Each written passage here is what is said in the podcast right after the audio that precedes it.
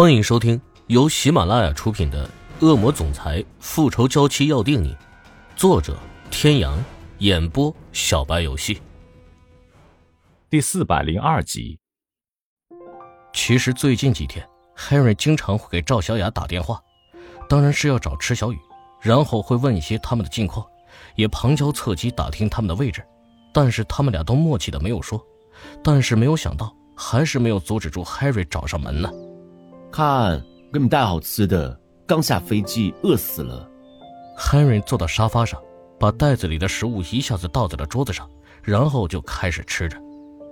池小雨和赵小雅由于刚刚吃完饭，所以对这些东西并不感兴趣。你来干什么？你又怎么知道我们在哪儿的？找到你们还不容易啊，一查就查到了。至于为什么来嘛，当然是过来招惹二位了小姐了。其实池小雨知道自己问了也是白问，Henry 说的没错，他若是想找，很轻易的就可以找得到他们。他此时又想起欧胜天，看样子他是真的没有找自己呀。喂，你是个大明星，不是应该很忙吗？怎么有时间来找我们呢？忙啊，可是他没有追求我的爱重要啊。赵小雅装出一副呕吐的模样，池小雨也无奈的白了他一眼。他们俩都知道，若是 Harry 非要赖着，估计他们说什么都没用，所以他们也没有再说些什么，都默契的回到床上，无视 Harry 的存在。Harry 在发现二人都不理他之后，也曾抗议过，可都没什么结果，他最后只好一个人坐在沙发上继续吃他的东西。也还好，Harry 还算识相，在深夜的时候一个人走了。去开了另外的房间，不然池小雨和赵小雅都以为他要留宿在这儿，都不敢睡觉呢。接下来几天，Harry 天天都跟着池小雨和赵小雅。说来也奇怪，不管他们几点从房间里出来，总能遇到 Harry，就像是在他们的身上安了眼睛一样。今天他没在哎，那我们快点走吧，省得他又跟上了。这是他们在海岛的最后一天了。他们中午的飞机，准备最后去看看大海，再去跟阿琴他们告个别，就离开了。当两个人把行李寄存到前台酒店，准备去吃个早餐时，突然听见有人叫他们：“Hello，早安，快在坐，我们占好位置了。”池小雨和赵小雅相视一笑，都露出了苦笑。他们就知道他不会这么轻易的放过他们的。他们这几天也早已经摸清了 Henry 的性格。知道，就算装作无视他，他也会想尽各种办法赖在他们身边，所以他们干脆也不跟他过不去了。两人选好早餐，拿着盘子走过去坐下。怎样，感不感动？我是起了个大早来给你占地方呢。胖大哥，这里面明明很空的好吗？哪里需要你来占位置了？哎，刚刚人很多的好吗？这会人才少的。赵小雅还想说些什么。被池小雨打断了，他最近天天看他们俩斗嘴，吵得头都疼了。好了，别闹了，Harry，我们今天要离开这里了，你该回去工作了吧？Harry 却一下子变得沉默了，装作没有听见的样子，继续吃着早餐。Harry，我跟你说真的呢，你不要总是跟着我们。我还没玩够呢，你们去哪儿，我就跟你们去哪儿玩，不行吗？我吃完了。回房收拾下东西，晚点见哦。赵小雅和池小雨看着他的背影，知道怕是他还会跟着他们。小雨，其实让他跟着也没什么的，他除了吵一些，偶尔让人有些无奈外，其实也没有做什么。池小雨点了点头，其实他也知道赵小雅说的这些。经过这段时间的接触，他也发现，其实 Harry 除了总喜欢嘴上调侃之外，其实也没有什么其他过分的地方。只是他因为知道 Harry 对自己的想法，所以总不想让他跟着。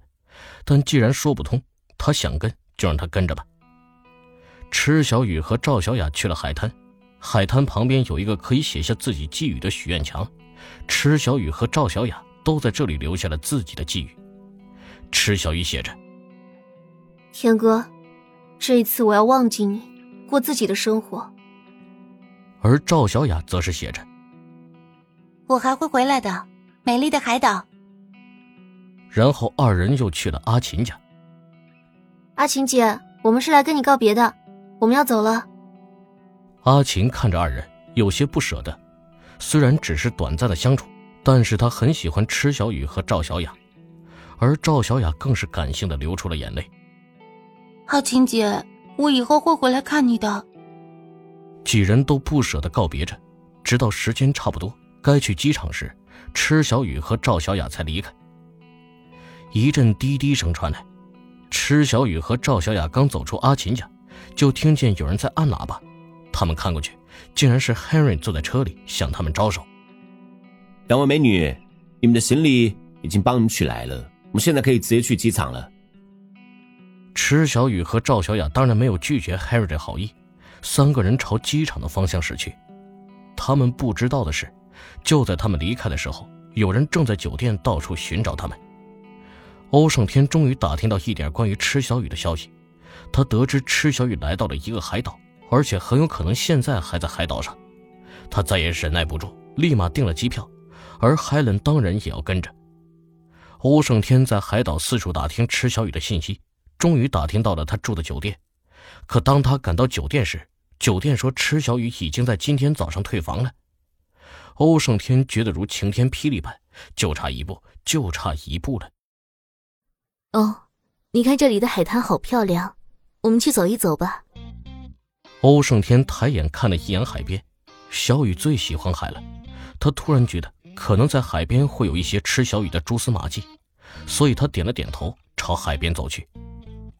欧胜天站在海滩上，看着这里的碧海蓝天，他突然想起他和小雨的婚礼也是在这样的环境下，婚礼的一幕幕仿佛还在眼前，可是他却弄丢了他的妻子。突然，海伦叫住了欧胜天：“哦，你来看。”这好像雨的留言。海伦指着许愿墙上面的纸条对欧胜天说道。欧胜天连忙跑过去看，果然，那熟悉的字体就是出自池小雨之手。只是那上面写的话，再次让欧胜天感到心痛。忘记我？你就那么想忘记我们？海伦在身后看着欧胜天的模样，暗自在心里想到：这一次你应该放手了吧。其实他哪里不会知道赤小雨在这儿？若不是海瑞告诉他他们已经离开海岛，他又怎么会让欧胜天来到这儿呢？而许愿墙上的字，只是海伦恰巧看到的罢了。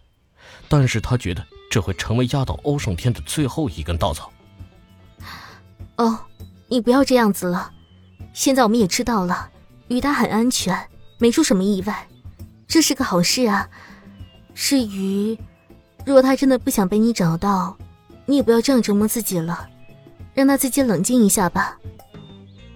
欧胜天点了点头，但是并没有说话。他突然觉得这一切都太巧了。他刚到，池小雨就走，而且凭着自己的势力，怎么会这么久才查到赤小雨的消息？他渐渐觉得有些不对，但是他并没有对 Helen 说，而是对他说道：“我们也在这住几天吧。”各位听众朋友，本集到此结束，感谢您的收听。